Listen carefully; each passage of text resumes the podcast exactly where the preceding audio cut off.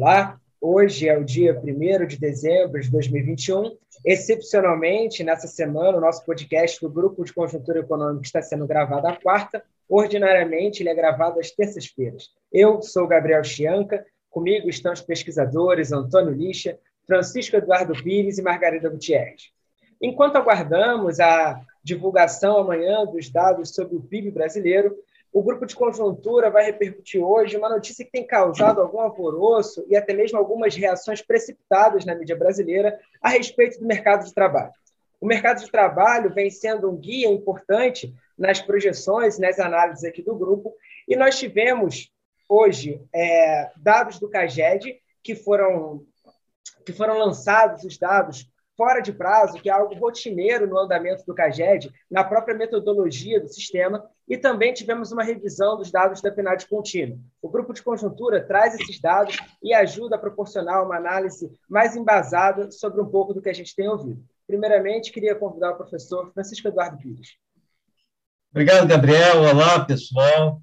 É, amanhã é, é dia de notícias pouco animadoras, né, se, é, se, se confirmarem as previsões que estão sendo feitas sobre o PIB, previsões de um crescimento próximo a zero, uma coisa assim. Mas hoje, então, é, podemos é, comemorar as notícias de ontem, que são muito boas. Né? É, na verdade, sobre o mercado de trabalho, na verdade, é, isso, é, esse é um ponto que chama a atenção dos, dos analistas, né? É o fato de que está havendo uma, um certo descompasso entre é, os dados né, da, da produção e os dados do emprego, né? exceto no setor serviço, mas, em geral, está havendo uma, um, esse descompasso. Né? É, uh, os dados do emprego, e sobre eles, eu sempre gosto muito de destacar o dado, a informação sobre nível de ocupação, né? Seria o total do emprego na economia, digamos assim. É, e já me referi várias vezes é, em podcasts anteriores a, a, ao acompanhamento desse dado, né? e eu vou falar dele um pouquinho só para só abrir aqui a, a, nossa, a nossa conversa. Né? É, o que, que aconteceu, basicamente, com a ocupação nessa economia? É, quando veio a pandemia, o nível de ocupação, o número de pessoas ocupadas despencou, ou seja, muita gente perdeu o emprego. No pior momento, é, que foi no meio do ano passado, é, nós chegamos a observar uma perda de 12 milhões de empregos nessa economia. 12 milhões. Isso aí eu faço sempre comparando com igual período de 2019, que foi o período é, pré-pandemia. Né? E também a gente faz isso, também é uma forma de, de eliminar o problema da sazonalidade. Né? Então, no pior momento, a gente chegou a perder 12 milhões de ocupação, ocupações. E depois isso foi recuperando, recuperando, recuperando. É, é, nessa última pesquisa, que é de cobre o período é, julho a setembro, é, o número de ocupações perdidas se reduziu para 1 milhão e 700, ou seja, das 12 milhões de ocupações perdidas, já se recuperou 10 milhões e, e quase 10 milhões e 300 mil. Então, houve uma recuperação do mercado de trabalho muito mais forte do que se imaginava. Né? Muita gente imaginava que levar ainda vários anos até você voltar à situação é, pré-pandemia. E, pelo visto, esse ano a gente normaliza. Isso, aliás, bate muito com, com a análise que nós sempre fizemos aqui, que nós sempre analisamos como o fator principal determinante da crise, o fator sanitário, o fator da crise da, da pandemia, da, da Covid-19. E sempre achamos que, na hora que é, é, essa crise é, é, fosse controlada pela vacinação, obviamente, né, é, essas atividades voltariam. Né? E aí depois a gente entra num outro mundo onde os outros fatores passam a ser mais relevantes para influenciar o crescimento. Né? Os fatores que a gente analisa normalmente quando trata da conjuntura, né? os fatores que afetam o investimento, que afetam as decisões empresariais em geral, etc. etc. Mas é, nós ainda estávamos, até recentemente, sob esse signo né, da crise sanitária. E uma vez que ela foi eliminada, a economia voltou. Houve, uma, houve um, um efeito mola, aí, um retorno, que foi muito importante. Né? É, agora, existe aqui é, esse descompasso com os dados da produção, que é uma coisa que nós vamos precisar fazer ainda com calma. E eu espero que até o final do ano, quando a gente faça o nosso balanço de 2021, a gente já tenha um pouquinho mais de indícios sobre, de, de, de evidências sobre isso, para comentar aqui com vocês. Mas só para dar um exemplo, para dar um exemplo, a indústria é um setor que ela cresceu até o início desse ano, até janeiro, e depois ela começou a entrar em declínio, começou a ter uma sequência de, de, de, de, de taxas de crescimento negativo, e hoje está com um nível de produção abaixo do ano passado. No entanto, quando a gente olha o emprego na indústria, a gente vê que o emprego na indústria cresceu é, é, pela PNAD, né? Estou dando dados da PNAD.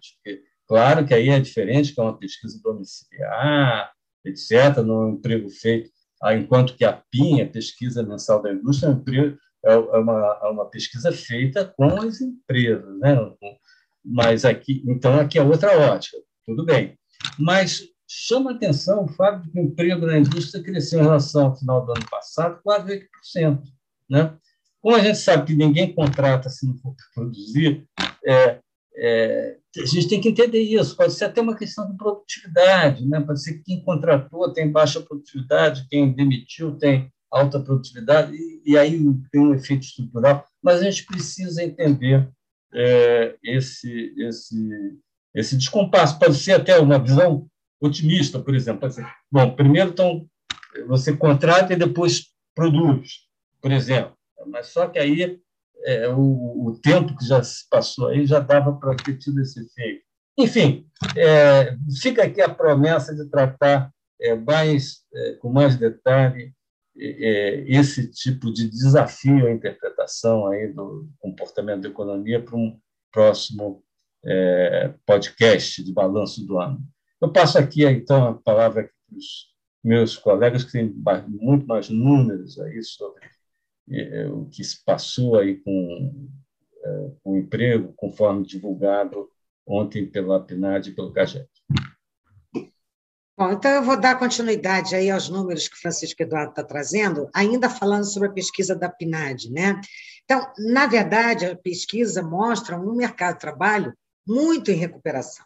Então, alguns dados importantes. Né? A taxa de desemprego caiu de 13,1 para 12,6, de julho para, desculpa, de agosto para setembro. Só que essa queda da taxa de desemprego ela está ocorrendo com o aumento da taxa de participação, que é o indicador PEA sobre PIA. Então, na verdade, essa queda da taxa de desemprego é uma queda muito importante, porque ela não está sendo provocada por uma redução da PEA frente à PIA. Pelo contrário, a gente está tendo um aumento das pessoas voltando para o mercado de trabalho, né, que é, compõe a PEA, a força de trabalho está na PEA, e esse aumento, esse aumento da taxa de participação, ele está vindo junto com uma queda da taxa de desemprego. Então, isso é um dado muito interessante, muito importante. Um segundo dado que também chama muito atenção na PNAD é que durante muito tempo, aí nesse período mais recente, se discutiu a precarização do mercado de trabalho, é, sugerindo que, na verdade, a ocupação formal ela estava mais ou menos estagnada e qualquer recuperação do nível de ocupação estava vindo pela economia ou pela ocupação informal. E tem lá as categorias da PNAD, né? o conta própria que não tem CNPJ, é, o empregador que não tem CNPJ, é, o, assalaria, o assalariado. Quem trabalha numa empresa recebe um salário, mas não tem contrato de carteira, tem lá as categorias. E o dado que foi informado ontem pela PNAD, que sofreu uma revisão, né? a PNAD de ontem tem uma revisão para trás da série, mostra que o número de ocupados formais já eram 55,3 milhões de pessoas contra 53,6 no segundo trimestre deste ano, pelo dado da PNAD também. E se a gente comparar com o período pré-pandemia, nós tínhamos 56,7 milhões de pessoas, segundo a PNAD, que tinham emprego formal. Então, na verdade, nós saímos de 56,7 e já estamos em 55,3. E esse dado tem um, já é um dado também que está para trás, porque, na verdade, ele está centrado no mês de agosto. Foi publicado relativo ao mês de setembro, mas os dados da PNAD são dados todos médias móveis trimestrais.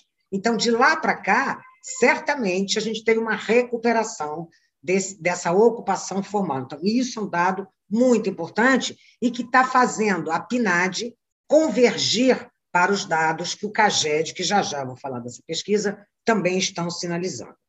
Uma outra, um outro dado importante na PNAD, que saiu também, é que o número de desalentados, aquelas pessoas que desistem de procurar trabalho porque acham que não vão encontrar, né? o número de desalentados está caindo. Então, nós tínhamos no segundo trimestre 5,5 milhões de pessoas nesta categoria, né? e agora nós temos 5,1 milhões de pessoas. O desalentado, ele oculta, né? ele, numa estatística mais detalhada de desemprego, ele é classificado como desemprego, ele tem um desempregado oculto né, pelo desalento. Então, na verdade, também reforça os dados muito positivos do mercado de trabalho que a PNAD ontem é, nos mostrou. Agora vamos aos dados do CAGED. A imprensa e as pessoas falaram muito sobre essa revisão dos dados do CAGED do ano passado, que mostra, ao invés de uma recuperação líquida de empregos formais, uma queda de 190 mil empregos formais. Ok, a pandemia foi um tal choque na economia, o PIB brasileiro caiu 4,1, o PIB mundial 3,1, e com exceção da China, todos os países tiveram quedas expressivas nos seus PIBs, né? Então, e inclusive o CAGED, ele admite que é uma pesquisa censitária, como a gente já tratou aqui no podcast, todas as empresas são obrigadas a registrar admissões e demissões de trabalho formal, mas elas têm um período onde elas podem fazer ajustes.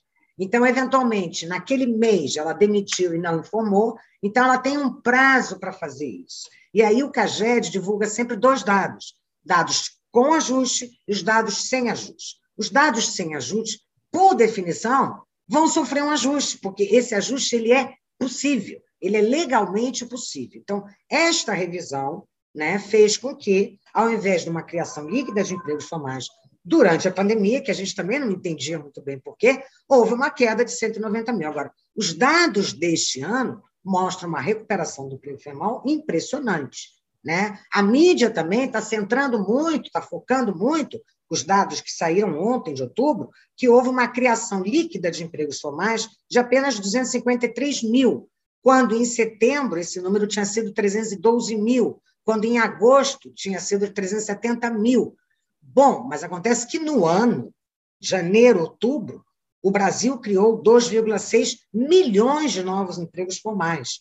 Se a gente pegar e fizer essa mesma comparação janeiro para 2019, nós temos 850 mil contra 2,6 milhões. Então, a força aí do mercado de trabalho, que esses números mostram, é impressionante. Né? Então, voltando, essas duas pesquisas estão conversando mais, a PNAD, com essa revisão eh, para trás da série, e os dados do CAGED estão mais próximos, as duas já apontam uma recuperação importante do emprego formal, e os dados do mercado de trabalho, como a gente está vendo aqui, todos eles sinalizam uma recuperação muito importante, né? E isso é muito importante para as pessoas. Tem, do ponto de vista social, eu diria que é muito mais importante do dado que, do PIB que vem amanhã. Por quê? Porque você está falando de empregos, você está falando de eh, subsistência, você está falando de sobrevivência dos seres humanos, né? condições de vida. Então, esses dados são dados muito alentadores. É, Margarida, assim em termos de bem-estar, o, o, teu ponto não me parece, comparto esse teu ponto de é, que os indicadores do mercado de trabalho dão uma sensação é, mais clara de qual é o bem-estar social, não, da, que, que, não qual é o clima social, não? E, e um pouco o que o Francisco Eduardo vocês colocaram, não, que o, o, nível de emprego, o nível de ocupação está praticamente similar ao que a gente tinha no período pré-pandemia, tá? que não é uma coisa tão generalizada assim no mundo, mostra um pouco como é que o, o, o nosso desempenho eh, não foi tão, tão eh, ruim se comparado com o, o dos outros países. É, um, um, ponto que a gente não, não, não, tocou ainda é sobre o rendimento médio real do, das pessoas. Não? Ele tem caído, não? O ano passado estava num patamar um pouco mais elevado do, do que a gente tem hoje. Mas aí é, devemos é, considerar que existem vários efeitos que deveriam ser é, analisados, não? especialmente alguns problemas de composição. Como Francisco Eduardo destacou, o ano passado 12 milhões de pessoas perderam o emprego, que agora já praticamente recuperaram. Só que as pessoas que perderam o emprego devem foram é, mandadas embora, devem ter tido um salário maior que o salário das pessoas que estão sendo agora contratadas. E isso reduz o rendimento médio, não? Quando ainda que o número seja o mesmo, tá? É, mas é, isso faz parte da própria dinâmica é, do mercado de trabalho. Tá? Ou seja, os, as pessoas que estão sendo contratadas novamente, depois de uma recessão profunda, como a gente teve no, no ano passado, vão ter um, um, salário inferior que aquele que perdeu um emprego anteriormente. Tá? O outro ponto, o Francisco Eduardo já colocou em outras oportunidades, é, a elevada inflação tem também reduzido esse, esse rendimento médio. Tá? Então, é, deixando de lado essa é, qualificação, é, o ponto da Margarida é, é que o, o, mercado de trabalho, é, se normalizando em relação ao que a gente tinha pré-pandemia, é um bom indicador um pouco de certo bem-estar social. Tá? Gabriel, alguma coisa que você gostaria de acrescentar? Eu acho que vale uma, uma ressalva importante, que a gente está fazendo uma análise em perspectiva, num cenário de pandemia, num cenário onde o mercado de trabalho foi muito impactado, e nesse sentido é muito positivo que estejamos nos aproximando dos, dos números pré-pandemia. Mas isso não significa necessariamente que os números pré-pandemia é, fossem números de uma economia pujante, de um mercado de trabalho que empregasse um grande número de pessoas, mas que, dentro desse, desse panorama de uma pandemia, é louvável que estejamos nos aproximando novamente desses indicadores. E, por fim, eu acho que um ponto é, interessante também para considerarmos nas perspectivas para o futuro é um alerta que vem da Europa, a, o aumento do número de casos do Covid-19 na Europa, o anúncio de uma nova variante, a possibilidade de uma quarta onda, que ainda não, apresenta dados tão preocupantes no Brasil, mas já indica uma sinalização para o futuro que nós devemos, ao menos, levar em consideração. Como que nós podemos interpretar esse, esses anúncios, esses alertas? Bom, Gabriel, acho que você colocou muito bem dois pontos. Né? O primeiro é o seguinte: a gente, agora a gente vai ter que lidar com os velhos problemas. Os novos problemas surgidos com a pandemia foi esse desastre do emprego Aí, na medida que a gente volte ao que estava antes, aí vamos agora nos defrontar com um velho problema. O desemprego já era alto antes. A gente já tem um problema de crescimento crônico no país que temos que resolver. Ótimo, vamos voltar agora aos velhos problemas. Quanto a essa, essa variante Ômicron, né, eu vou ser um pouco menos pessimista do que os mercados foram, né? houve esse pânico nos mercados em geral. E eu vou ser um pouco menos pessimista é, pela seguinte razão, e aí não estou falando do Brasil especificamente, não. É, pela seguinte razão, ainda que, essa, que venha uma nova onda né, de, de contaminações, né, essa variante é muito mais é, ela é muito mais contagiosa, já sabe, mas não se sabe também se ela se ela vai conseguir furar o bloqueio da vacina, se ela vai é, ser mais letal ou não, isso, isso, é totalmente desconhecido. Mas, ainda que tenha uma, uma nova onda de contaminações, né, de, de, de, infecções, é, de novos casos, ainda que isso venha, e é provável que venha alguma, né, é, eu queria lembrar a diferença que foi entre a primeira e a segunda onda da, da Covid, aqui no Brasil e no mundo em geral. A primeira onda foi devastadora para a economia. O PIB, no segundo trimestre de 2020, é, caiu em torno de 10% no mundo inteiro. Alguns países foi a menos 20% e tal, mas foram quedas violentas do PIB. Quando veio a segunda onda, o efeito foi muito menor. Quer dizer, alguns países ficaram com crescimento zero no trimestre da segunda onda, alguns tiveram um pequeno crescimento. Então, as economias sentiram que houve medidas restritivas, etc., mas nada minimamente comparável ao que foi a primeira onda.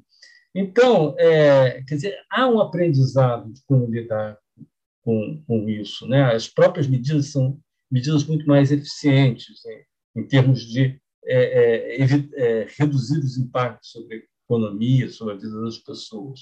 Então, eu imagino, sim, que com uma nova onda, que é ruim para, em termos sanitários, de saúde, etc., etc., óbvio, mas eu acho que o impacto sobre a economia que deverá acontecer, a gente já está vendo alguns, alguns países impondo vários tipos de restrição, etc., mas é, é, o que eu imagino pelo menos à luz das informações que nós temos hoje, é que pode haver alguma desaceleração, uma desaceleração, mas nada que se assemelhe a uma, a uma nova recessão mundial. Acho muito difícil que isso aconteça. Tá? Claro que isso aí a gente vai ter que avaliar melhor à frente. Eu posso aqui estar sendo precipitado, mas é como eu vejo hoje. Hoje, a partir do que já aconteceu aí nas, nas ondas anteriores da pandemia. Alguém mais? Se não há mais nenhum comentário... Ah, eu tinha uma, uma questão a colocar assim, porque a gente olhando os dados a nível é, mundial, né? É, os dados do PIB do terceiro trimestre, os nossos vão ser divulgados amanhã, mas os dados do terceiro trimestre dos PIBs, que já foram divulgados, mostram que só a economia americana já tem um nível de PIB superior ao pré-pandemia, que é, é dezembro de 2019. Então, na verdade, quer dizer, colocando aí o Brasil, situando o Brasil frente ao resto do mundo, é, a gente está mais ou menos aí dentro desse padrão, vamos dizer assim. Os dados de amanhã, que a gente espera, né, devem colocar esse nível de PIB que a gente já conquistou pré-pandemia, a gente vai ficar mais ou menos em torno dele. Agora, a nível mundial, todos os países que são divulgados pela base de dados da OCDE, nenhum deles alcançou já o nível pré-pandemia né? tiveram um grandíssimo tombo e já começaram a recuperar. A recuperação é vigorosa? É, mas ainda com níveis de PIB abaixo de dezembro de 2019. Aguardando okay. os dados de amanhã do PIB. Ok, então vamos aguardar para ver que notícias vão nos trazer a quinta-feira.